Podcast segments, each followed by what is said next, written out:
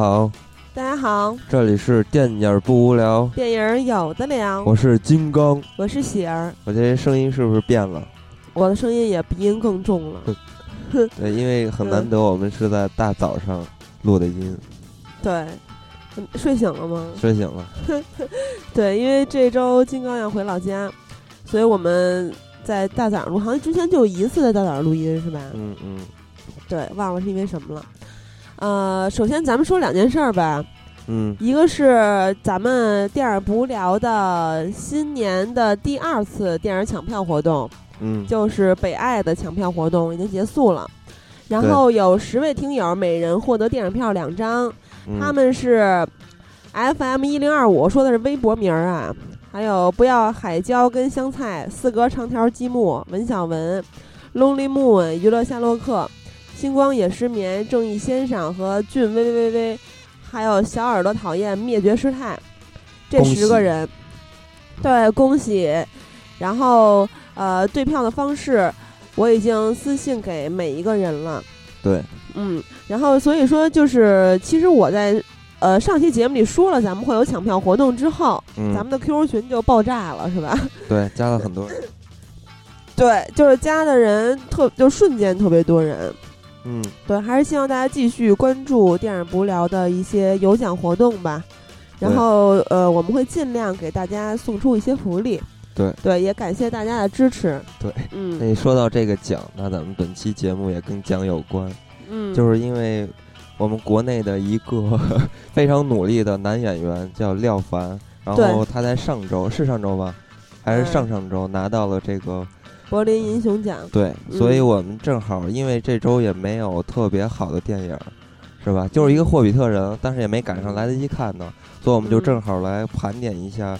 像廖凡一样的这些大陆的男演员们，对，就不是特别出名儿，但是很有性格，对，然后有一定的就是个人的阅历，对角色有独到见解和独特表演的这些，不不为大家所特别熟知的演员，但是大家不应该错过他们。对，反正就是都是男二号，特别惨。呃，耿乐、张涵予、廖凡和姜文，我特别喜欢。对。所以廖凡拿到了柏林影帝，特别高兴，真的。然后还还有一黄渤哈，之前咱说过，但跟他们不是一类型的。他们都是什么呀？都是硬汉，而且都是就是糙老爷们儿。对，这种糙老爷们儿。但是这期咱们不光说糙老爷们儿，不是特别糙的老爷们儿，但是不是不是一线那种俗帅的男演员，咱们也会说。对，嗯。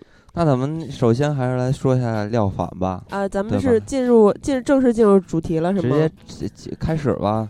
嗯嗯，其实廖凡啊，就是我原来就是应该看了很多电影之间，我就呃认识廖凡了，但是嗯没有对上号啊啊，那不是就是很早以前，因为他总在电视剧里出现嘛。嗯。然后呢，回回在看电影时候发现这个小配角的时候，就发现哎。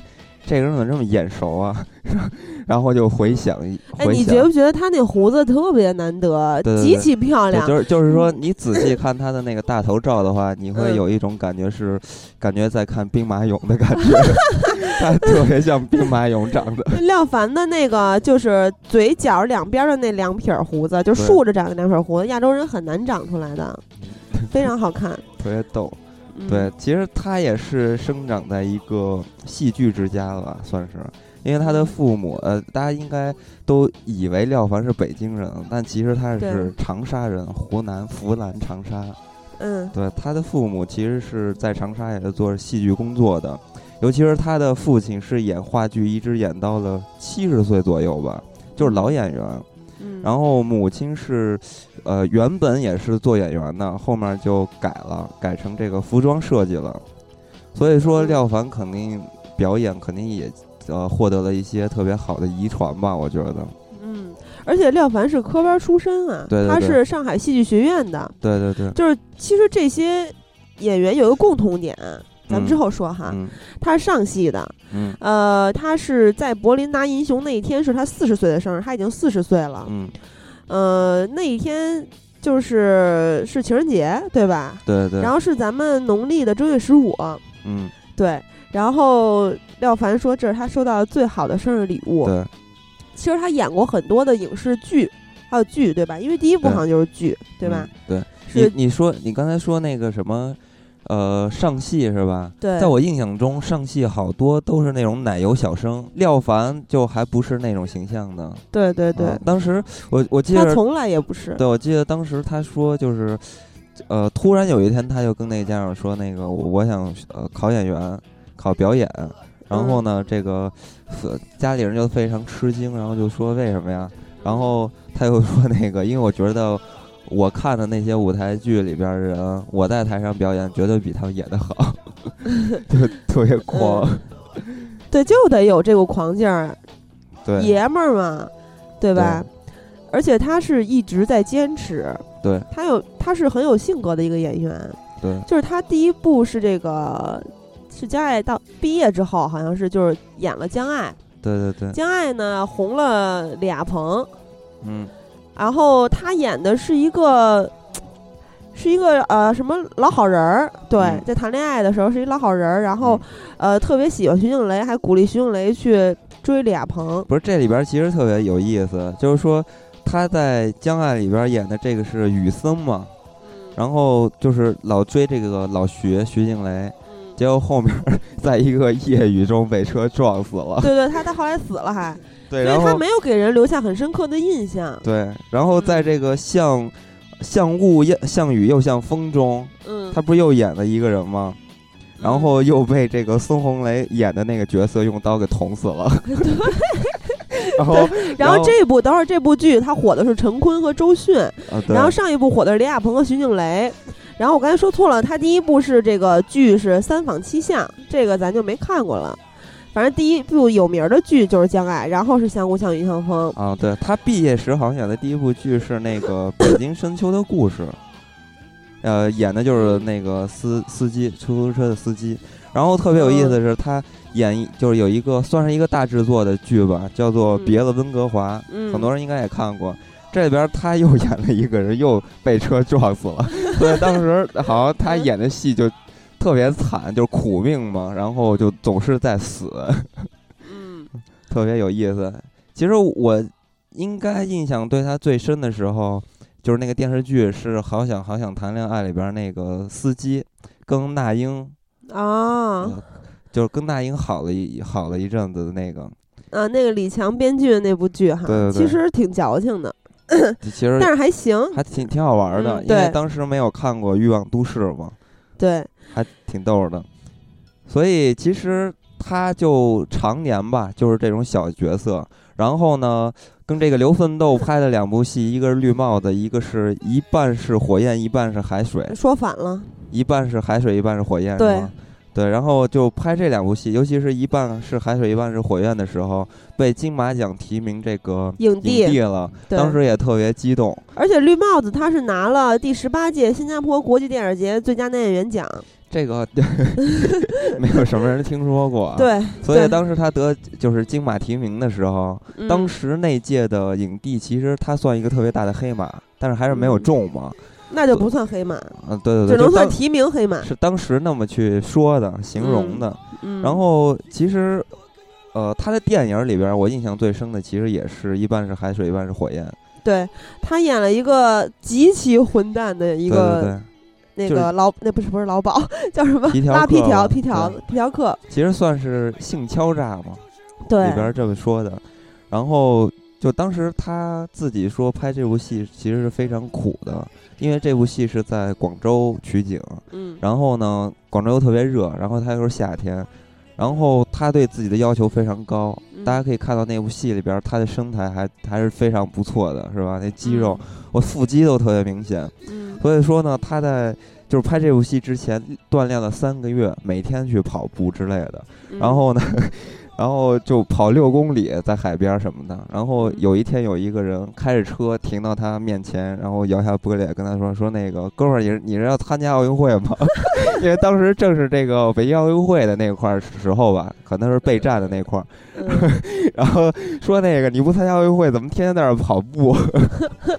还有他是练田径的。所以说这部戏其实还真是挺苦的。然后里边的表演也。”我我觉得还是挺到位的吧，要不然不会提名。他是经常会对性感的莫小琪施暴，然后做爱。然后当时有一个采访，他说为了演的逼真，他就真的下狠手打了莫小琪。哦，对，我感觉那里面就是当时看的时候，我就感觉那里面打是全是真打，里边好多就是打的戏，好多扇大逼斗，然后踹啊，然后各种，对，倍儿猛。但我觉得那个时候莫小琪还挺好看的，对，真的是特别好看。但是后边我觉得他好像有点整容，我也不知道，反正变了，变成那种夜店的那种 范儿了，对，有点受不了。然后说回耿哲啊，不是说回廖凡，嗯，对，然后。就怎么也火不了，然后一直是当这个小配角。其实他自己也有心里也有点打退堂鼓了，就是迷茫了，有一点，因为他都那么大年纪了。你想他毕业，然后一直演到这个零八年吧，还是就是反正在一零年之前，他非常就是疲惫，整个人都非常烦。而且他还受伤了，肩膀打了十二颗钢钉。那是拍《建党伟业》的时候，他演朱德嘛，对，还挺帅的。然后在他特别迷茫的时候，他参与了《白日焰火》这个项目。不是，应该说是他迷茫的时候是在一零年，这时候正好赶上呃《让子弹飞》和这个《非诚勿扰二》。嗯。这时候让他有一点知名度了，因为他在两部戏是同年的贺岁档嘛，然后都演的是配角，然后都非常出彩，所以让大家记住了。当时一下就出了点小名气。然后后面到了《白日焰火》，这下才是真的是对。其实《非诚勿扰二》，我再说一句啊，就是廖凡这个人，他是一个演戏特别特别投入的演员。就表现之一呢，就是在于他演这个《非诚勿扰二》里面这个娘娘腔，接上一部冯远征这个角色。对他演这个角色的时候，他用很长时间来培养自己的娘娘腔气质。对，而且他还去做指甲。对 对。就是他是特别投入一个人，而且他会就是用各种方法让自己进入这个角色。对，就之前我看到这个《白日焰火》，布伦美的采访时候也说，说有时候我分不清廖凡是廖凡呀，还是剧中戏中这个角色。我觉得我就一直是在跟这个戏中这个角色，甭管是拍的时候还是不拍的时候，都是他。对，而且他特别上进，你知道吗？就是说他怎么得到的这个建国这个角色，就《非诚勿扰二》这个角色，是因为他跟冯小刚就天天求着冯小刚。因为当时拍完这个，呃，集结号的时候，嗯，呃，就跟冯小刚说过，能不能有机会拍一个拍上您的喜剧片，拍一部戏，因为他特别喜欢看喜剧片儿，所以后边就各种求冯小刚。冯小刚说：“那来吧，然后就演这么一个角色。”当时他都不知道要演谁，然后过来到这化妆间的时候，那帮化妆师就跟他说：“那个，能不能给你修修眉毛什么什么的？” 他当时又有点傻，结果拿过本儿一看，是演的建国。就是那个死 gay，特别逗，然后演的还特别好，因为大家都知道第一部是冯远征的演的，对，而且第一部他冯远征演的这个形象已经非常好了，嗯，所以呢，第二部他肯定压力非常大嘛。当时就说我是按着冯远征这个方式去演的，还是我自己再颠覆一下？结果他后面还是选择颠覆。然后当时葛优就说说那个呃廖凡就是建国，哎，你怎么成这样了？然后。建国又说：“我整容了。”然后说：“那个你怎么整的跟廖凡一样？” 当时这都是他们好像是呃自己发挥出来的，都是他还挺逗的。嗯，然后而且他是一个有胸肌的冯远征，他是有胸肌的这个建国这个角色，他跟冯远征其实不一样。对对对对。然后嗯，那年的时候他还拍的《让子弹飞》，《让子弹飞》里边其实就这帮配角里边戏最多的就是他嘛，对对吧？老三嘛。对，然后他和这个。周韵不是有一场戏吗？是那骑人肉自行车那段。嗯，那还有哨兵呢。对，是哨兵，就是其实这是他们三个人，就是胡逼弄出来的。是吗？对，当时他们在剧组里边还说呢，这个人肉自行车觉得特别色情，但后面看到其实呃非常不一样啊。那段也是那部戏里边挺有意思的。啊，那不是姜文设置的是吗？对，是让他们姜文其实是就是让他们展开联想，就是给他们非常大的空间，然后。那年的时候，呃，咱顺便说一下姜文吧，将来会说到姜文。其实这期我们没把姜文放下，一个是姜文他也不算是经历不一样，因为 对，而且他也不是一个纯粹是一个演员的身份。对。然后而且他也并不是不火，对 对吧？大家都很喜欢他，对，对他，但是他就确实也很爷们儿，对对。当时很多人就问廖凡，就说那个你拍《让子弹飞》里边有三个大腕儿嘛，是吧？说你怎么评价他们？然后廖凡就说，觉得周润发就呃，觉得发哥特别平易近人，爱跟他们开玩笑，经常跟他们聊天儿。然后呢，葛优是非常敬业的，就即使这个时候没有他的戏，这两天都没有他的戏，他都在片场盯着，时刻准备着，然后一直等着他有戏。然后说到姜文呢，就基本上跟咱们的评价一样了，就非常有有魅力。然后。那个廖凡说：“我觉得每个男人，呃，每个男演员都想跟姜文去合作，就是他，就是实在是太有魅力了。就是对你发现没有？就其实之前咱们说过，徐克是能把女人拍的特别棒。嗯，其实王家卫也是，但是拍男人特别好的就是姜文，我觉得。对，然后其实我想，廖凡这么长时间的努力，呃。”最终还是会得到好的成果嘛？必然咱们现在咱们也都看到了，嗯，就是说，但是大家可能不太知道，廖凡其实还有一个身份是话剧演员，嗯，因为其实他演那个《海水火焰》的时候，就有一点话剧的那种感觉。对，你可以看他的片子里边，经常大段的独白，然后就是他自己去表演这个，就反正一个人在那说嘛，演戏。对，然后他他其实他对台词的功力是非常好的。嗯，就是节奏感呀，还有语气什么的都非常棒，所以我觉得这应该是他演话剧锻炼出来的一个本能。嗯，呃，而且当时他是被这个谁发现他拍话剧是孟京辉，孟京辉很早就已经发现了廖凡演话剧的表演的这个才能吧。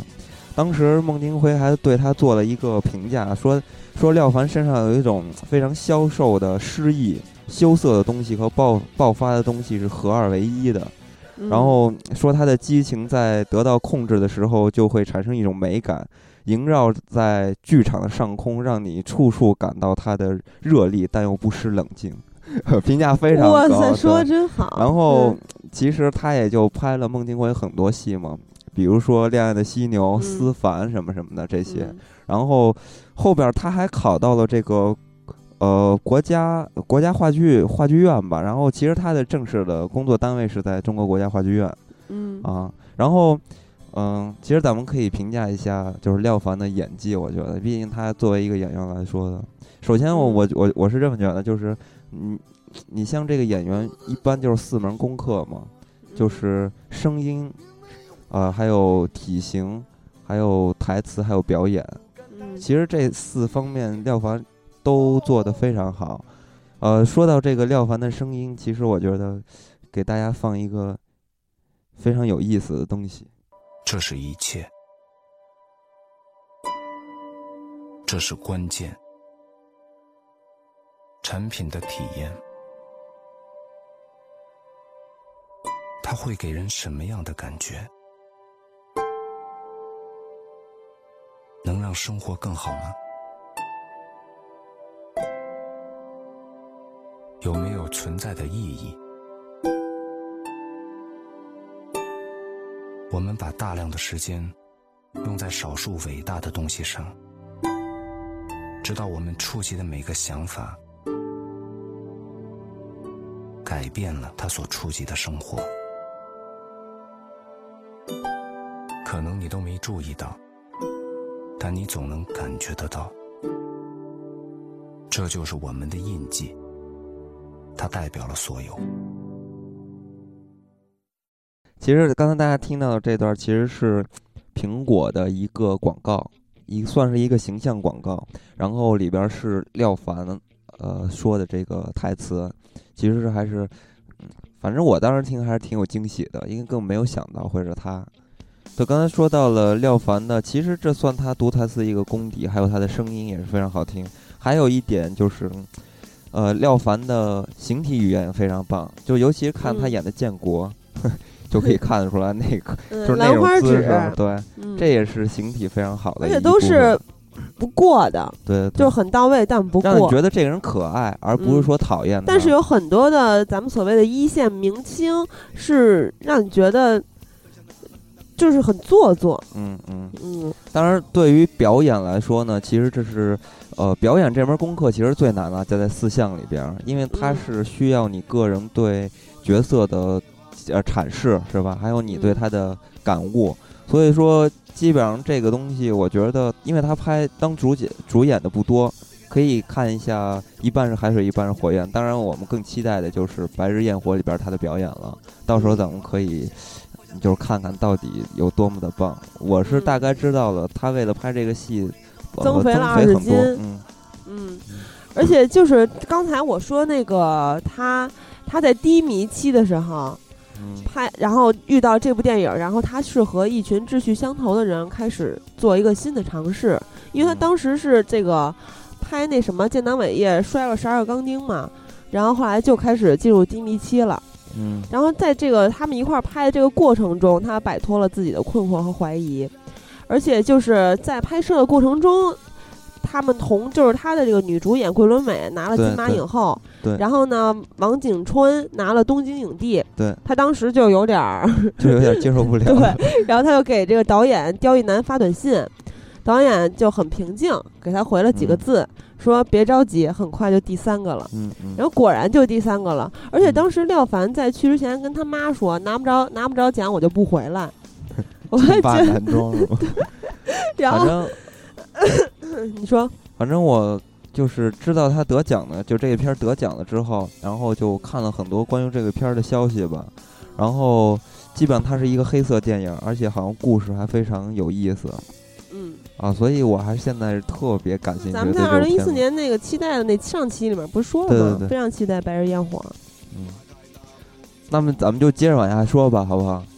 啊，就其实我觉得刚才咱们说到的声音，我觉得有一个人的声音其实是非常有魅力的，就是张涵予先生。对，就是就是我特别喜欢的这六个人里面吧，就开节目开始之前说的，张涵予、廖凡和姜文的声音都非常的好听。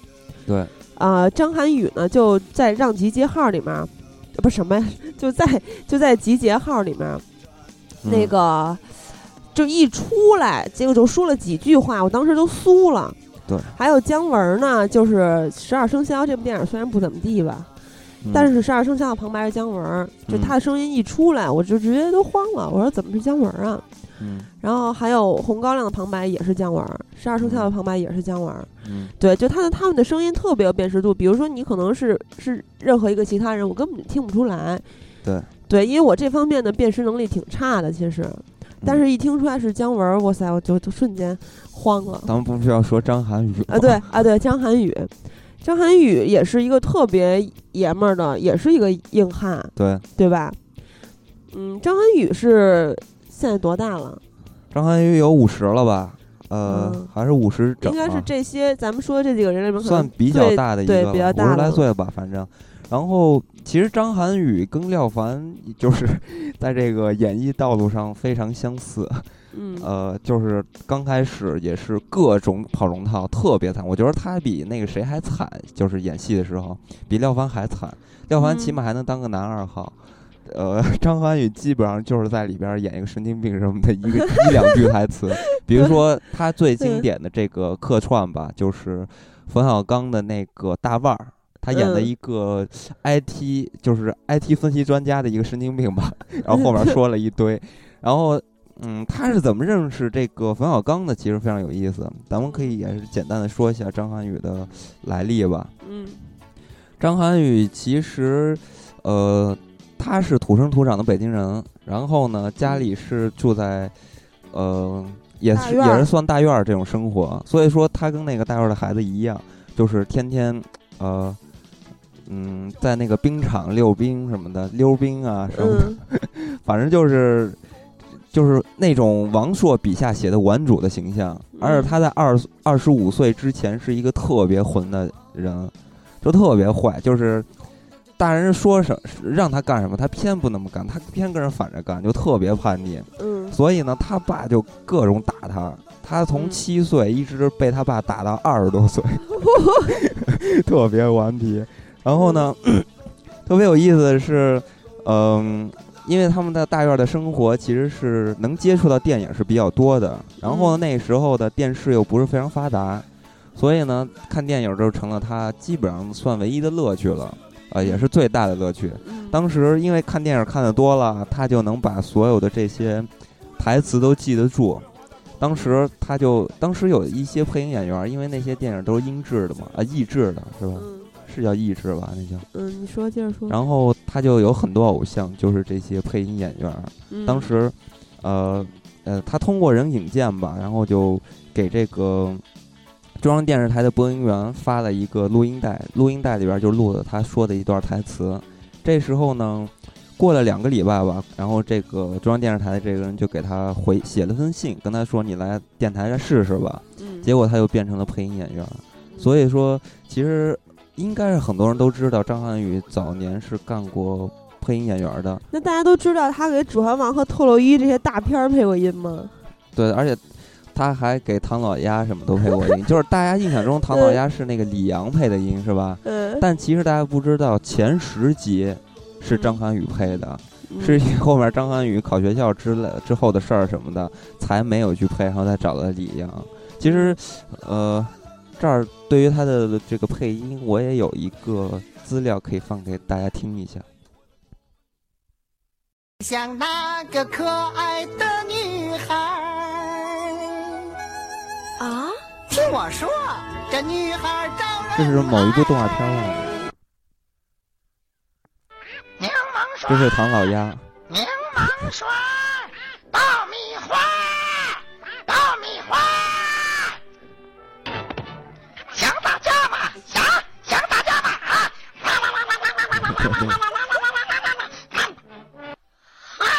走开！一边去！一边去！让我走！让我走！让我离开这儿！金片的唐老鸭是吗？这《西游记》。啊，小的们，把他们三个拉到后殿看管。西游记一个妖怪。三昼夜后，泼猴化为脓血，再将他们三个蒸了烧用。吃了唐僧肉，我到西天取经，我成正果。到那个时候啊，咱们呐就成仙成佛了。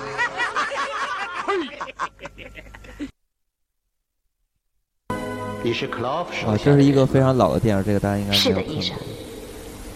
可以看看你的证件吗？请拿近一点，再近一点。过一个星期就失效了。你不是联邦调查局的，是吗？对，我还在学院受训。克劳夫居然派一个见习生来见我。这是《指环王》了。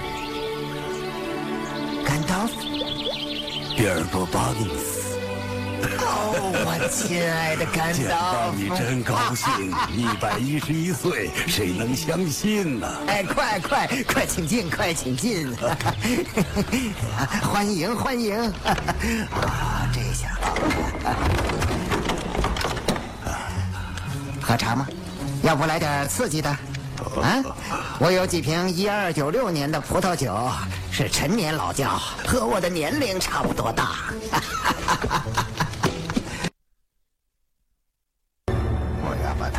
这是变脸，吴宇森那个，剥下来。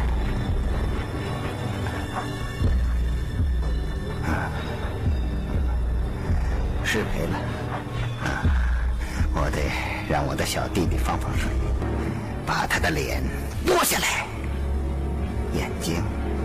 鼻子、皮肤都剥下来。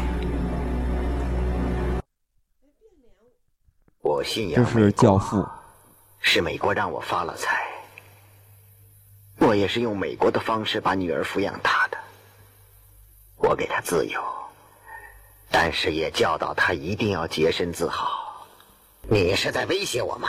绝对不是。好吧，你这个能说会道的狗杂种，让我给你和你的老板亮个底吧。我不管他是谁，只要你方丹永远别想拍这个片子。我不在乎有多少意大利黑手党会从我的门窗外面闯进来。你说码头那个导演啊？我们感谢当克里奥尼召集了这次会议。我们都知道他是信守诺言，而且谦虚，愿意听别人的理由。是的，当八十年。对，差不多就是这些吧，反正我，好多大片儿啊，基本上是听不出来他的声音，是吧？你说变脸是我记得当时我在电影频道看的，嗯，那也就是说，我看的就是张涵予配音的。对，有有可能。哇塞，那我那会儿才多大呀？对啊。我所以说他很早就出道，只不过大家不知道他是做配音演员的。而且你发现没有，他配音的声音特别瘪。对，而且就完全不像在《集结号》里那种声音。肯定不一样，每个配音演员配的声音都跟本身的声音是不一样的，对吧？呃，而且当时呢，他当配音演员已经就是非常棒了，做的。他当时高还是高中生啊。一个月一个下午就能赚五十五块钱，在那个年代。然后呢，那是一九八二年，相当于就是这个一个下午的工资，相当于别人普通人一个月的工资。不止一个月吧？啊，差不多吧。然后呢，他就呃通过这些钱买了一辆三千块钱的摩托车，特别拉风。然后又果然是那种特别顽劣的少年。那他们不都买摩托车吗？对。然后呢，就骑到学校，特别得意。然后，咱班主任跟他说：“哪儿借的哪儿送回去。”这不就是？不过他年轻时候应该泡了好多妞儿吧？谁知道？这种肯定好多姑娘都喜欢。对，那不叫拍婆子吗？啊，然后特有意思。然后他高中毕业之后呢，就去考这个呃中央戏剧学院的表演系。嗯。啊，然后他也非常顺利的就考上了。考上二，他的表现非常好，因为上大一的时候，这个上艺厂厂长叫杨呃杨成纯就看中他了，就是想让他过来当这个配音演员嘛。然后呢，这个中央电视台的国际部也也想找他过来当，就是工作之类的吧。嗯。然后后面呢，因为当时张呃张涵予呢，啥说成张韶涵了？这张涵予所在这个班，他其实是中国。嗯，煤矿文工团的定向培养的这么一个班，所以呢，这个团长呢，就是这个煤矿文工团的团长，其实就是想留着张涵予呗，就跟他分析各种利弊，然后还承诺他说，呃，咱们这个文工团将来也会做一个录音棚，就是给这些配音演员来用的。当时呢，张涵予想，那就待这儿呗，然后后面就留到了这个文工团了。然后呢？也，他就陆陆续续的就走上了配音演员这条道路上，但是呢，后面大家也都知道，随着这个配音演员，呃，就越来越不行了，因为很多人喜欢爱看原版的这个电影了。还有一个就是配音配音的这个门槛越来越低，因为原来他们会为了一句台词，就是研究半天要怎么去配音，后面呢就成了基本上就是直接念那个独白。他就直接看字儿就读出来了，就是说谁也能干了这事儿。对，后面他觉得挺没劲的，然后也不能一辈子干这个事儿吧，然后就放弃了。放弃之后，他就去了澳洲去学英语了，然后 也可能也没学到什么，学了一年又回来了。回来就跟他的朋友倒卖二手汽车，啊，这在一个外贸的公司，其实也是赚了很多钱，但是呢，他还是想当演员，就是想表演。这时候呢。他其实算是认的认识到了他的一个贵人，这个贵人就是傅彪彪子。为什么叫彪子呢？因为傅彪当时我不知道大家有没有看过一个电视剧叫《梦开始的地方》。嗯，呃，这个是叶京就是拍的。当时就是他当配音员的演员的时候认识了傅彪，然后跟傅彪说：“我特别想演戏。”傅彪就给他介绍到这里边了。然后他就他是跟陶虹配戏是吧？这部。刚开始的地方啊，对对对，这里边也有陶虹，而且我给大家推荐一部电视剧吧，因为我看电视剧国产的比较多，就是也是张涵予演的，叶京导演的，嗯，叫做《贻笑大方》。这个电视剧应该是，呃，算是讽刺或者是恶搞的一个，怎么说呢？也不算鼻祖吧，但是非常有代表的，而且是电视剧的这种 讽刺，然后恶搞特别棒，嗯。啊，对，然后他演了这个《梦开始的地方》，《梦开始的地方》其实就是这种大院生活的这种孩子们的故事，其实跟这个血色浪漫啊与青春有关的日子是一个类型的，就是这种片子。他演了这部片子之后呢，就开始了他的这个演演员生涯吧，算是。之后呢，有一次他在这个，嗯，那是拍哪个冯小刚的哪部电影来着？忘了。然后。啊，没完没了，对，没完没了。他在这个外景戏玩着，外外景地玩来着。然后冯小刚就那个，呃，跟他说：“哎，你过来，过来，过来。”因为就是算是跟人介绍嘛。然后就说那个傅彪演的这个角色，傅彪演的这个角色不是有三个好朋友吗？里边有一个呃，穿白 T 恤的那个人就是张涵予，不知道大家还有没有印象？这里边呢，冯小刚端这个大茶缸，你就特别能想象就是那种形象啊。然后又跟这个张涵予说：“这个彪子啊，就是这个他的身旁有三个演员，有有一个演员呢，就是你来演吧，好不好？”然后他就演了，演了之后，演完这部戏呢，他就跟冯小刚变成了好朋友。之后呢，冯小刚所有的这个电视剧啊，不是电影里边都能看见张涵予的，就是身影，但是非常少，嗯，都是配角，对，非常少的非常小的配角，对，就基本上就群众演员那种角色，我觉得有一两句台词，嗯，然后一直到了集结号，我觉得张涵予才算出来，然后呢，但是集结号，其实冯小刚当时更没有想过张涵予。当时冯小刚想的还是葛优，但是嗯，这不太合适吧？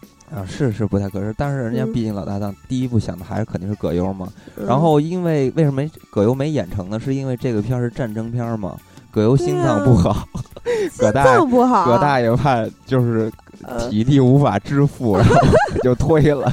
推了之后呢，冯小刚就说：“那怎么办？那我他反正当时就想要不找刘德华或者李兰杰来演。”但是琢磨了半天，就想这两个演员演这种老百姓啊，或者农民什么的，没有没有说服力，肯定不让大众信服嘛。嗯。然后他就想，那是不是要找这个当红的这个演电视剧的小生，是吧？然后，嗯，就找来很多人过来试戏。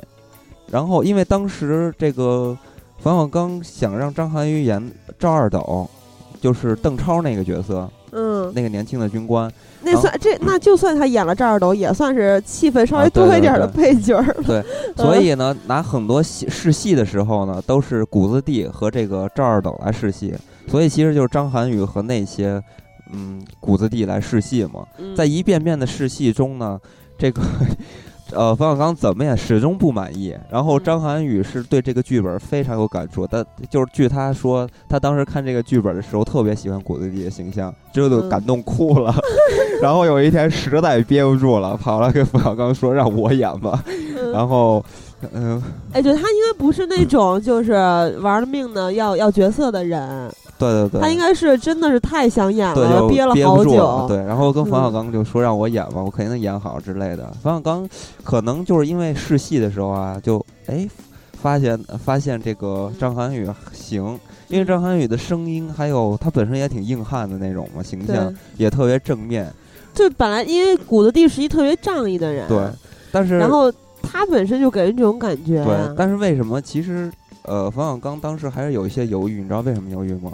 因为冯小刚不是冯小刚知道张涵予的这个出身啊，就是说他是一个顽劣青年嘛，就是咱大大院里边这种顽主，可能不会这么吃苦耐劳的。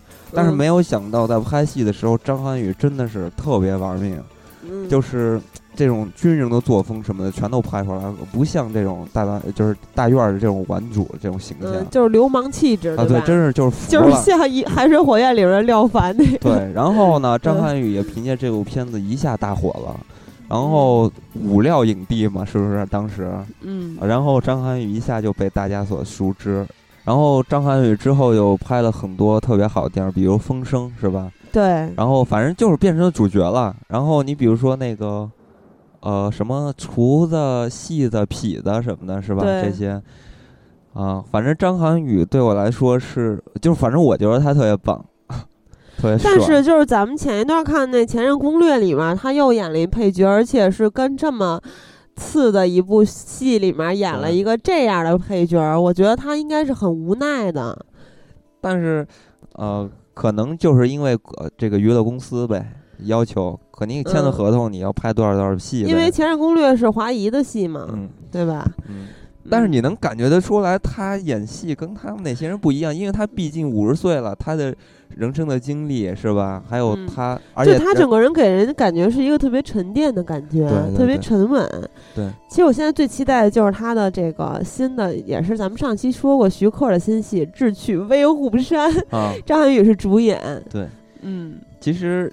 呃，我觉得张涵予最有魅力的还是声音嘛，嗯，对吧？对我来说吧，就是大家可以回忆一下《十月围城》这部戏，这部戏里边他演的那个孙文孙中山，当时就是戏里边全都是背影，怎么也出不来嘛。到最后一面他才出现，而且还是声音先出来的。嗯，当时你就能听见他。他的读台词能力真的棒，而且他的声音辨识度又非常高。对，就是在那个呃《集结号》里面有句台词是这个廖凡，廖凡演的这个排长是吧？嗯。呃，首先就是焦大鹏，一排长焦大鹏，吃馅饼差点噎死那位。嗯。他跟他跟老谷说：“老谷，新来的这可有点衰呀。”然后老谷特别低沉说：“说。”没事儿，见点血就踏实了，特特别爷们儿，特别棒。而且他的形象非常好，而且他又是，而且你不就你不光说声音，他长得也特别帅。虽然不是不是这个平常意义咱们说那种那种帅，但我觉得他特别帅。还有这个。又有胡渣子，反正我发现我喜欢这几个都有这种特别桀骜不驯的胡渣子，而且他整个人其实长得特别棱角分明，你不觉得吗？对，对他们，你看他和廖凡刚开始都演戏是吧？特别惨，怎么也出不来。然后，嗯，也都是专科的啊，就是这是叫专科吗？就是正经干这个的科班，对，科班出身是吧？然后他们又是年纪又到了这儿了，然后。个人的经历什么的也都有了，所以也就呃，而且他们共同的相相似点是他们都出来了，还有很多人没出来呢。对，呃，接下来可以再说一位也是出来的，就是孙红雷。啊，孙红雷其实是在我如果是原来的话，我说我特别喜欢几个男演员，肯定有一个是孙红雷啊，对，还有胡军呢，现在这俩都没了。孙红雷啊。你你是你是说在你心目中没了 是吧？他说没了怎么没了？嗯，对，其实孙红雷，孙红雷确实也确实也不错。嗯，我觉得孙红雷他非常好的地方是在什么呀？就是说，咱们先从他这个孙红雷的呃身世说起吧。嗯，孙红雷是哈尔滨人嘛？嗯，当时他也是家里条件特别不好，所以他小时候呢就挑起了这个重担，然后就嗯，怎么说呢？算是。从小就下定决心要通过自己给家里带来很多物质条件，让家里活得好一点，是吧？所以他是从小就挺坚韧的这种性格，所以你看他的脸也能看出来，特别苦。然后后面呢，嗯，应该是他们那年代霹雳舞什么的特别流行啊，然后他就迷上了跳舞，大家应该都知道他是，所有人都知道，跳舞跳的特别好。嗯，然后各种拿奖，然后呢，他们还当时还成立了一个组合吧，叫小狼队。小狼队还行，是跟小虎队对着干吗？不知道，正好呢，正好呢，这个时候在哈尔滨就是第一批的这个夜总会就开始出现了。嗯，然后他们这小狼队就开始到夜总会里边去谋求这么一个工作吧，演艺的工作。夜总会不都是女的跳舞吗？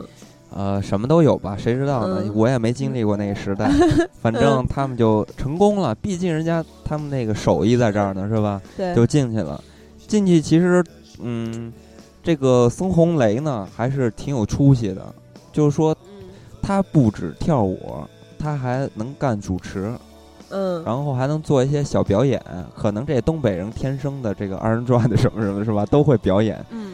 然后就他是哈尔滨人哈，对，然后他就是做的非常好，在那个年代也是每个月能挣九千块钱了。非常这么多，对，非常有钱了。那比现在很多人挣都多。因为他是他是什么呀？他不是某一个这个夜总会的驻场的这么一个人，嗯，他是整个市里边夜总会各种串着跑，他算是这个圈里边的大哥了，顶梁柱了。这么，那他这个长相也不是传统意义上 会受夜总会客人欢迎的长相。对对，其实这里边正好可以说一下二人转呢。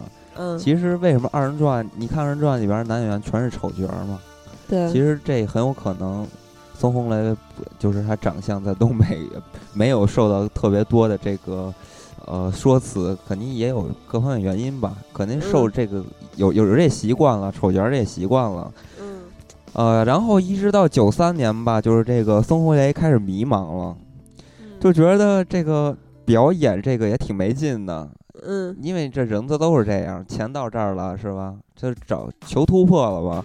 然后他进行这个表演的工作呢，就是也是认识了很多在当地的表演的同行吧。这时候呢，呃，就是他被人就给推荐到了，呃，黑龙江电视台主办的一个春晚。当然，这个春晚是名字叫《关东人》，其实就是东北三省的一个春节联欢晚会。然后在这个晚会上呢。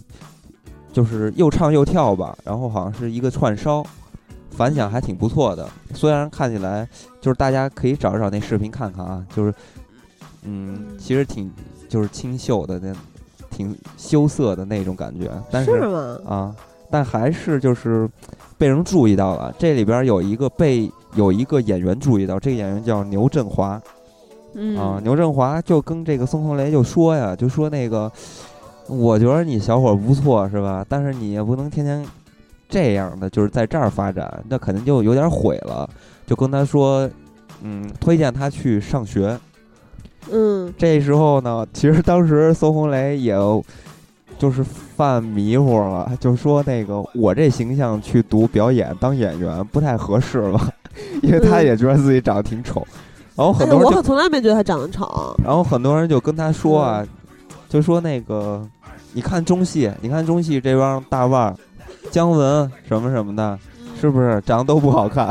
我姜文多帅啊！其实这是孙红雷经常呃面对就是媒体说的一个玩笑话嘛。他老说那个，他说他说是啊，姜文，我觉得我比姜文长得好看啊。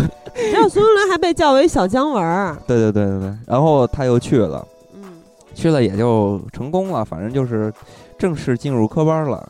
所以之后呢，他就连续的拍了一些戏吧。当时也是被赵宝赵宝刚这个导演发现，电视剧电视剧的大王吧，他算是。然后拍这个《永不瞑目》，当时也是他去演一个小混混、小流氓。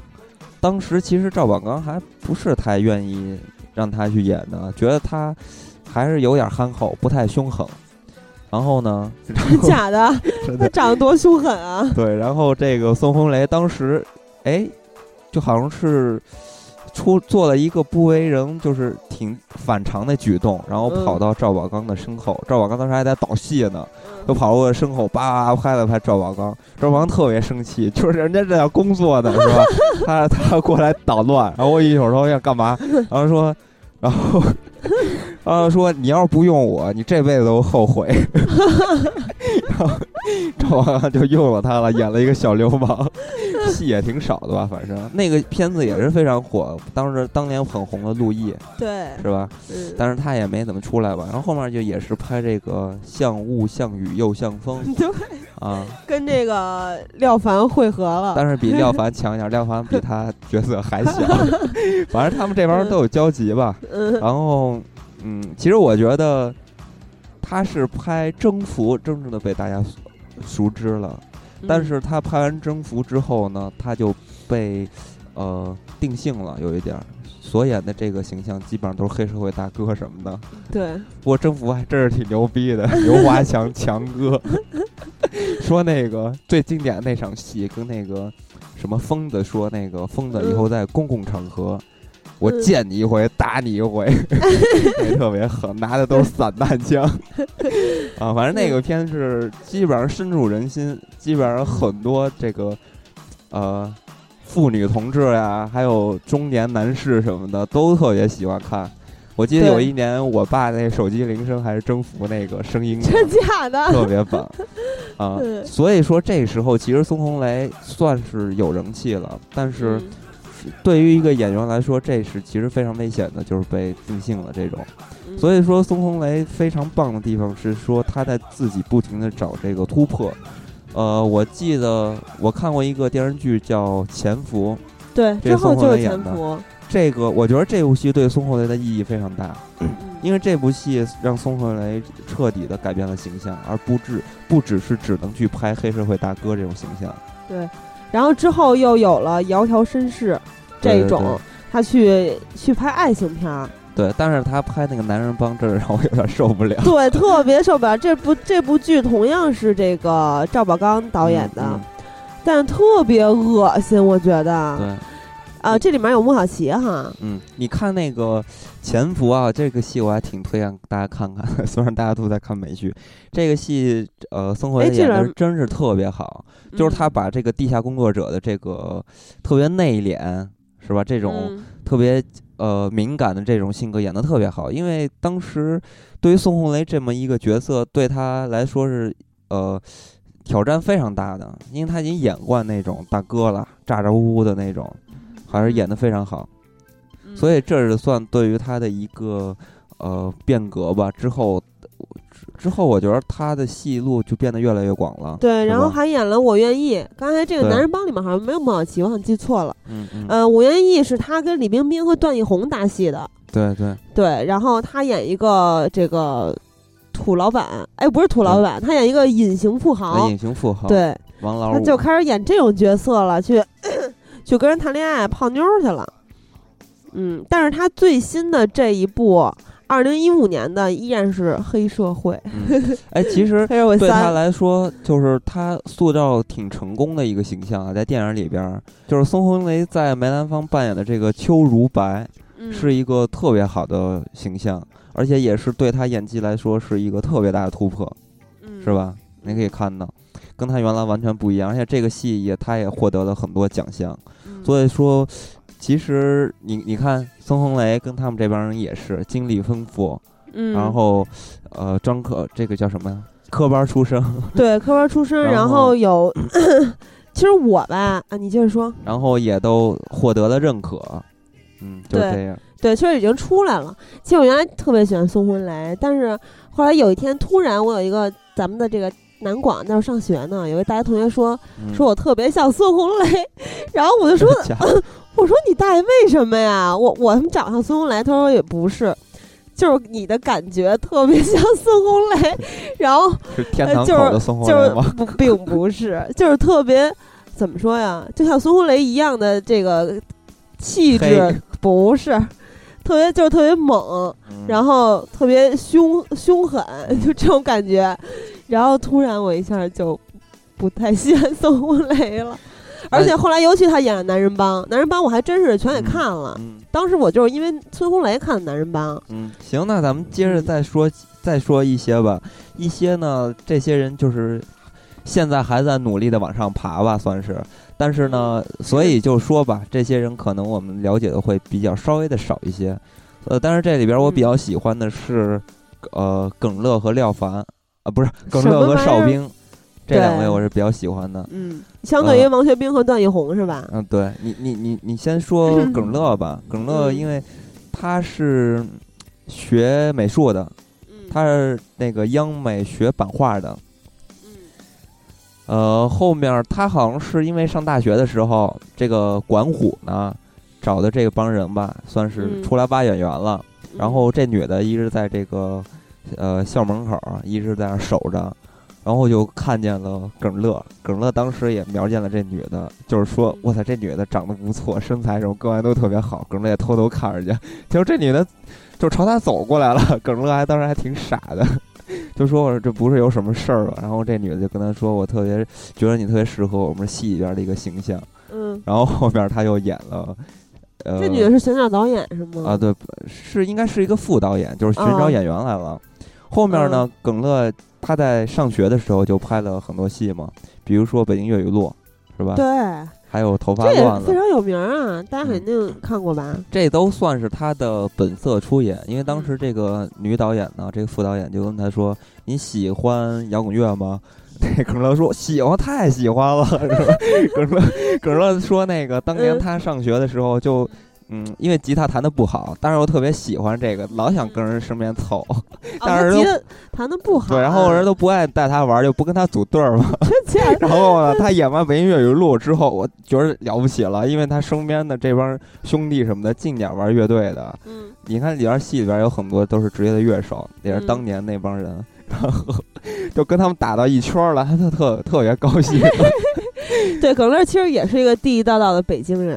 嗯，跟张涵予一样，嗯，对。而且据说当时很多的导演拍处女作都想让他当，就这让他去当主演，就是因为他那脸呀特别的硬朗。对对啊，哎，这是他们所有人的一个呃共通点，但是我觉得段奕宏还行吧，嗯嗯嗯，没有那么硬朗。对，耿乐其实就是本色出演嘛。之后他确实，我觉得你看那两部戏，他演的确实不怎么地，因为毕竟也是学生，是吧？呃，但是好在是气质比较符合。嗯，而且他们都很适，就是擅长演边缘人物。嗯嗯。然后呃。就是他被大家说为他的表演跳脱了学院派的固定模式，嗯嗯嗯，就是很有个性，也很有张力。他耿乐的声音也是挺不错，挺好听的。而且你知道吗？其实我那个原来做美容的时候还碰见耿乐了，就真人特别帅，穿一个大皮褛，就是擦身而过，然后他旁边有一个像女模特一样的扎着一个光溜溜的马尾的一姑娘。应该是一模特吧？哎，耿乐是跟那个哪个女孩分手之后了，到现在一直没有找找对象。反正我是我是大学的时候碰见他的。他好像在这方面还挺这个认缘分的，不是那种乱来的人。是吗？嗯。然后耿乐也是有一阵子，大家可以看到最近拍戏越来越少了。嗯。然后之前也是，就是他也是遇上了很多迷茫的时候，因为当时他想。我拍电演员没什么意思，他他说要不然我还是回去学画画搞画画去吧，就这样，做了一些迷茫的时期吧。我觉得耿乐也是需要一个好的电影、好的剧本，对，要不然也不怎么容易出得来。然后接下来说一说哨兵，其实我觉得这几个人里边，哨兵是长得最帅的一个，身材也是最好的。就其实我原原来没有注意到哨兵，就是因为《让子弹飞》里面演老二，哇，身材太好了。然后就是尤其他的身材体现在他被吊起来，就他已经死了，然后又被打了好多枪的时候，有很多特写，包括脸和胸肌什么的，对，特别好。而且他之前那个，在这个你记得吗？姜文当时问他们谁强奸了良家妇女。然后每个人都说了一句话，说：“大哥，你知道的，我要是我的话会怎么怎么样，我会怎么怎么样。”邵兵说：“如果是我的话，肯定就是男弄扮男的了。”对，其实说到邵兵为什么身材这么好呢？嗯，你知道为什么？是因为他原本就是一个体育运动员，他是皮划艇运动员，啊，身材特别好，所以说哨兵的形象是非常健康，他皮肤也挺黑的嘛，然后。呃，你你看他的个人简历里边的介绍，那里边有说最喜欢的用呃运动是什么？他说所有运动，特别热爱体育。啊，其实而且邵邵兵不止演戏，他还发过专辑，还会唱歌。嗯，那说到这儿，咱们给大家听一首他唱的歌吧。太太期待了，快放。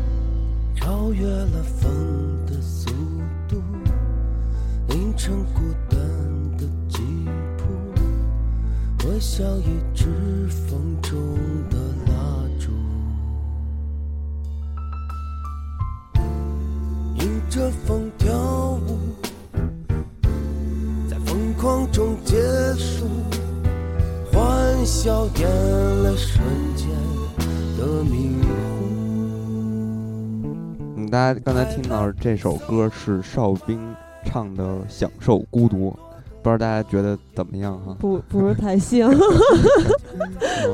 可能是你没有听到高潮吧。对，其实我我觉得邵兵的话，他的代表作应该就是《红河谷》了。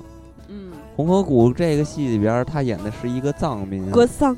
对，然后是，嗯，就是里边能看到他的身材，是吧？还有这个。形象我觉得也非常适合。邵兵是一个杭州人啊，对对对，嗯，反但是他挺爷们儿的。他现在比孙红雷还大呢，他已经四十六岁了。嗯。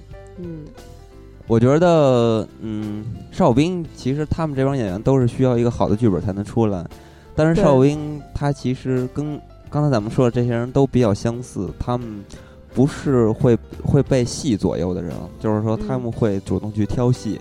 所以说邵兵，呃，他还有一个想法是说，嗯，将来他可能要当导演，但不知道是哪一天吧。啊，就是这个，而且邵兵也是科班出身，北京电影学院嘛，对对对，嗯，都是很很好的院校。对，接下来说谁呢？那就王学兵或者段奕宏呗。哎，说一下那谁吧，嗯，那个胡军儿吧。啊，胡军儿啊，胡军儿是算这里边体型最大的了。胡军儿其实我刚才我我突然觉得他有一点点像孙红雷，就是 整个的轮廓啊。嗯，胡胡兵胡胡军最，其实原来我也特别喜欢胡军儿，嗯，呃，后来就不太喜欢了。胡军其实他嗯也不是不喜欢，反正就没有什么感觉。他最出名应该是蓝宇了吧？呃，就是我是这么觉得啊，就是说让大家知道他的是蓝宇，而且蓝宇他也得了奖了，嗯，呃。但是他真正被人熟知还是因为演乔峰，就是《天龙八部》。对对对啊，就是你看他们都拍过大量的电视剧。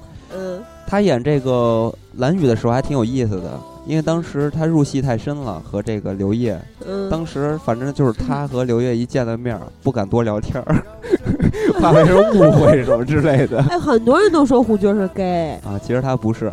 其实我一你怎么知道？你试过？不是不是。人家都结婚有女儿了，我这样说怎么很多 gay 都是这样？有这个正是现在正是迫于家庭的压力。不是现在正是我要说为什么说让他是一个真男人？我就是要说他的夫妻生活了。嗯。呃，大家都知道这个我吧，一开始是不太喜欢胡军，因为我觉得胡军这种气质是有点假的，有点愣的。嗯。不是那种像他们那种特别糙的那种，然后又有魅力的这种气质。但是呢，我偶尔了解到胡军儿他的家庭生活，我才发现这是一个真汉子。当年呢，他是，就是说他后面毕了业之后又被分到了这个，呃，工作单位嘛，也是拍戏的，然后就认识了他的爱人。哎，等会儿我插一句啊，他依然是科班，他叫他是中戏毕毕业的表演系，嗯，而且他当时他的同学有江山、陈小艺、李洪涛、徐帆。都是大明星是吧？在之前，接着说，呃，胡军儿就是在这工作单位里边认识了他的，呃，就是爱人叫卢芳，卢芳也是一个演员，嗯，而且当时呢，胡军儿其实一年也拍不了几部戏，但是卢芳呢，一年就能拍九部戏了，就相对来说，其实比他要强很多了，但是他还是。主动接触什么，主动暗送秋波什么的，俩人就好了。而且他俩好的时候特别有意思，就是胡军约这个卢芳去吃饭，然后胡军其实是，呃，第一次表现的非常腼腆，但是实在受不了了，然后就说那个那个跟卢芳说能喝瓶啤酒，然后说那喝呗，怕什么呀？然后胡军就。就点了一瓶啤酒，然后卢芳又要了一瓶，然后俩人就开始喝，喝着喝着，然后俩人都不不记得了。临走的时候，他发现一人喝了九瓶，好像 特别猛。然后呢，然后俩人就各回各家嘛。然后胡军儿啊，突然就反应过来，说这女孩喝这么多酒，应该不怕出什么事儿吧？然后就又跑到他家来，就是看看他有没有事儿。嗯。然后当时这个卢芳就特别感动，然后俩人就变得特别好。然后他们就经常就打成一片了，跟朋友什么的都打成一片。然后后来俩人就相爱了，而且胡球还是跑到这个，好像是意大利罗马吧，好像是给人这个求的婚。哎，他他那会儿戏多吗？他怎么挣的钱呀？他就是他就是因为拍《蓝雨》，当时以为可能哦我要大获成功了，结果发现拍了之后得了奖了，还是什么都不行，片酬也上不去。直到他拍了这个。这个叫什么来着？《天龙八部》，嗯，然后才身价开。其实我觉得他真是一个不错的乔峰，对，之后乔峰都不如他。然后呢，这个卢芳的姐妹们就跟卢芳说：“这个男的呀，只要出了名儿，你就就不好把握了，是吧？”嗯。然后当时卢芳还说呢：“这个我们是这个夫妻，我知道他什么样的人，反正就挺自信的吧。”然后这个接下来胡军也也越来越忙嘛，俩人也分的也越来越远。然后胡军也知道，就怕妻子就是担心受到压力各方面的，因为妻子也是就是完全拒绝了拍戏了，然后就主内了开始对。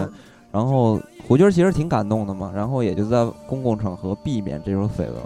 然后你也可以看到胡军绯闻是特别少的，只有有一次是他跟刘嘉玲有绯闻，这时候 这绯闻还挺大的，对，吵得特别大。然后卢芳也特别生气，但反正俩人闹得特别不好。然后，呃，胡军儿就跟卢芳说真没什么，然后后边反正就各种安慰他吧，然后胡军儿后面就散布自己是 gay 是吗？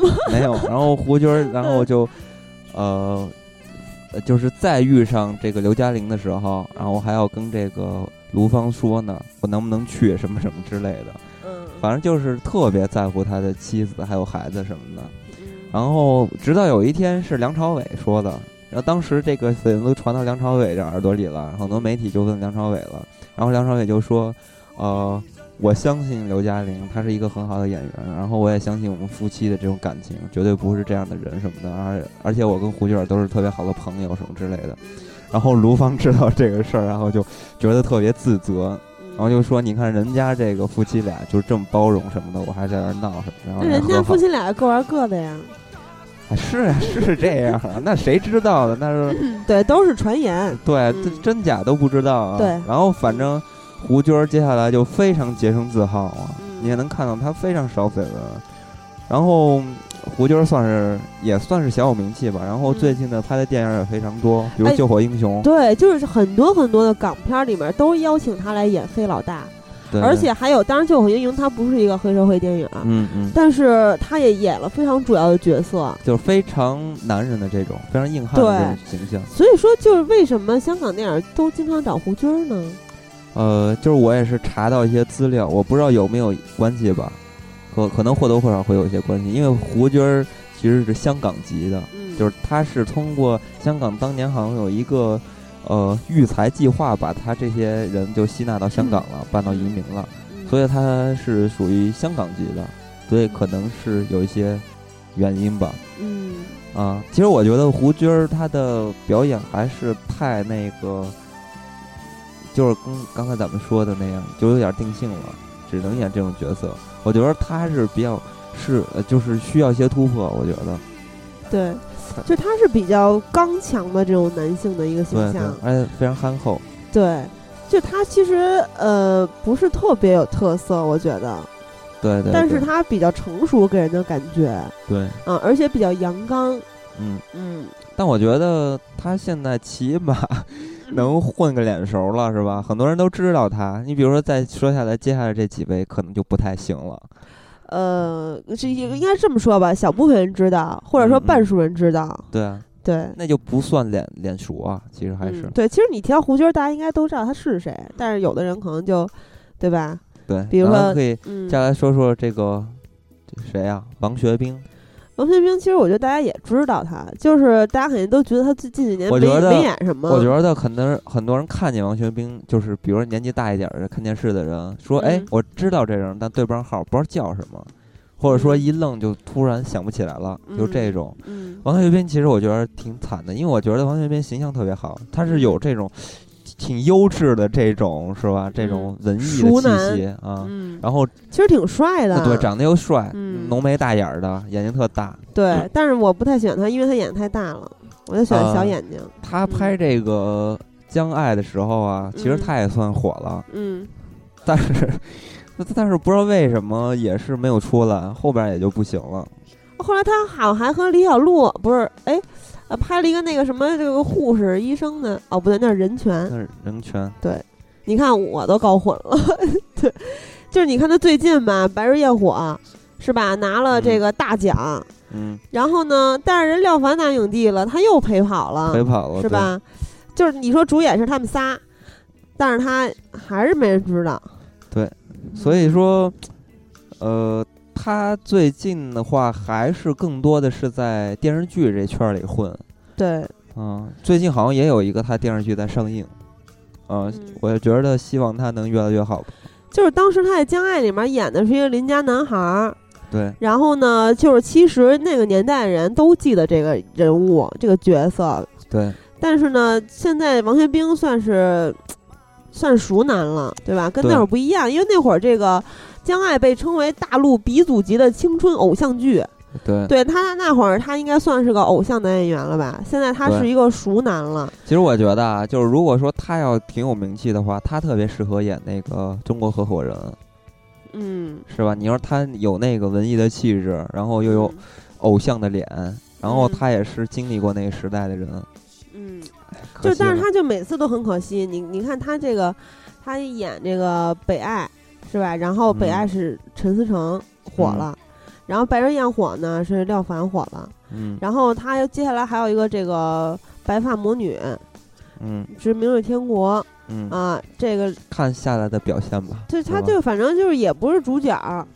然后，对吧？就是需要一部为他量身打造的戏，让他去飙飙演技，嗯，对吧？嗯，那接下来咱们再说一位吧，再说一位段奕宏啊。段奕宏，其实我对他印象最深的就是《白鹿原》，因为我太生气这部电影了，所以我，但是那你觉得他演的怎么样？但我真觉得演技，其实这《白鹿原》里边演技都没什么可挑的。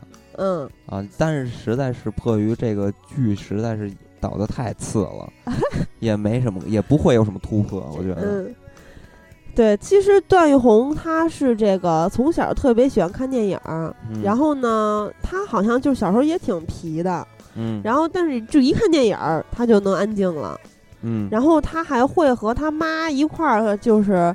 呃，去讨论呀，然后一块儿去流眼泪啊，擦鼻涕啊，嗯，呃，反正就特别投入，在看的时候。然后后来他也是科班，他是上戏的，对，啊，然后，呃，他就是演了一个小品，当时是知识就是力量，嗯，他演一个小商贩，嗯，然后后来呢，他就去被一个话剧团伊犁话剧团的这个导演给发现了。哦，对他也是。以之前也是一直演话剧的，对，其实这个大家应该都知道，他主要是演话剧，对对。然后呃，其实到后来他去演电影呢，我就觉得有一点儿，有一点做作，就我个人的感受，有一点用力过猛，就感觉还是演话剧的那个那个状态，对。然后他这个，你说，但是他其实嗯，就是走向电视荧幕，我觉得被人知道也是因为这个《士兵突击》。和我的团长，我的团这两部戏，但这两部戏我确实没看过。但是哎，那个什么挺逗的，《士兵突击》给那个王宝强弄火了，许三多是不是？对，哎，你看又又火了别人。但是《恋爱犀牛》大家应该很深刻，他演马路，对马路，对吧？嗯，《士兵突击》其实他也比较定定性。你看《士兵突击》和我团长，我团，嗯，但是好在呢，他其实也是求一些突破嘛。他在那个我愿意，呃，我我我愿意 和孙红雷是吧？演的那个对优质的海归男是吧？对，就是特别装逼的感觉。但是 就这种片子真的是成功不了，绝对这种片子没什么意义，演这种片子，对吧？对对对，他也算是这个嗯，商业和这个艺术两条两条路是吧？很多人说他是。两两腿嘛，一条腿商业，一条腿文艺，两条对，就是他的经纪人之前接受一个采访，就是说他是一个文艺派硬汉加暖男。嗯，然后呢，因为这个就是两个剧啊，《士兵突击》和《团长团》什么太太火，然后呢，就是就后来就好多人在拍战争戏的时候就会找段奕宏。对，但是就其实就跟咱们刚才说的这个这个这个胡胡军儿一样，就比较被定性了。然后后来他的突破去演了《我愿意》之后呢，就是还还好一点，因为他就是也是也是想就是让大家不要不要这么给他定性。对，然后他反正现在也没出来，也没算出来。嗯，我我觉得他的可能性还是挺大的。嗯嗯，因为他还有一条腿在文艺片里头呢，对对吧？指不定哪天拿一个 什么又是特别冷门电视节的影帝，对吧？对，嗯。那么其实咱们今天就说这么几位吧，再说其他的可能我也不太了解，大家也不太了解了。对，而且这咱们时间也差不多了，别老超时了。对，最后咱们总结一下吧，就是说这些演员们他们都是有共同点，咱们总结一下，第一个是。基本上都是科班出身，对，全不是基本全部，嗯，每一个都是。廖耿乐不是，啊啊啊啊！然后第二点就是他们都有个人的人生的经历，还有体验，对人生都有各自的独特的体验，对，有一些见解，有一定，其实就是我觉得演员对人生的感悟是很有很有必要的。就是我之前说的一些我并不尊敬的演员，就是。呃，比如说我在节目里可能骂过一些人，就是因为，呃，也不一定。但是你看，就是人跟人就不一样，就是有的人吧，他经历的每一段经历，他都会自己去思考，嗯，去思考自己的人生，去不断的去沉淀自己，不断的去让自己有新的感悟，然后不断的前行。但是有的人呢，就是他们傻过、傻演，你给我剧本我就演呗，就你能看出来，其实。对，其实说白了。搞这个文艺呀、曲艺什么的，说白，刚开始拼的是技术，后边拼的全是文化，都是这样。所以说，第三点，我觉得这个共同点也非常有意思的，就是他们的形象，嗯，是吧？还有声音呀，就不是传统的花美男，但是我觉得花美男都是臭狗屎啊。但我觉得他们都是这种典型的中国的东方的汉子，我觉得真的都是对这种人。多值得喜欢，多有魅力啊，对吧？你那什么《星星星星的你》里面那个，对吧？现在小姑娘都看疯了哈。对，然后说一下，那那么说他们为什么没有好多没有出来呢？其实还也是有一些原因的。嗯，就是那我可以发他们其实是被称之为千年老二，对对对，还挺难听的。嗯。就是其实有一个特别重要的原因是这个投资方的老板，对，因为其实大家也应该能揣测得到，投资方的老板在投资的时候，如果有导演去推荐这种演员，这种二线的实力派的硬汉，那么老板肯定是想用，就来来去其实就是那几个人，就是所谓的明星嘛，对吧？对，明星那明星就有票房保障啊。其实这些人你单拎出来都是没有票房号召力的。说白了，比如说，其实香港也有这种人啊。你看我多想刘青云，刘青云没有人会很少，就是一般都是把他叫来之后，让他去号召其他的实力派呀、演技派呀，比如说谢霆锋这种人有票房号召力的人来演，或者说他跟别人加在一起有三个人抵一个的票房号召力，这个时候投资的老板才会用。对，所以说就是造成了目前的这个没有新人的。呃，代替嘛，所以说当时这个张，嗯，你说，所以当时这个张彻其实就说过，这个事情是非常可怕的，就是搞商业搞得太重的话，这就是一个恶性循环，就是会扼杀很多有才华的人，然后会造成了电影事业的这个阻碍，算是一一个。而且啊，就固定的那几个人，就是老板们爱用的那几个明星的价钱会越来越高。你你就就就水涨船高嘛，对吧？对，这就是市场，它就不健康了。对，然后这些这些人，这些这个所谓的千年老二，就只能当配角了。对，所以呢，呃，但是呢，他们在一些中小成本的制作里面是有可能担当主角的。对，所以我们希望他们能，就是所以怎么说呢？虽然其实我非常纠结，其实我不是太希望他们能大。大红大紫，因为我怕他们变成这样的话，就只能拍一些特别无无聊的商业片儿。而且我其实我是希望能看到他们演很多有自我体现的和个有艺术价值的这种电影。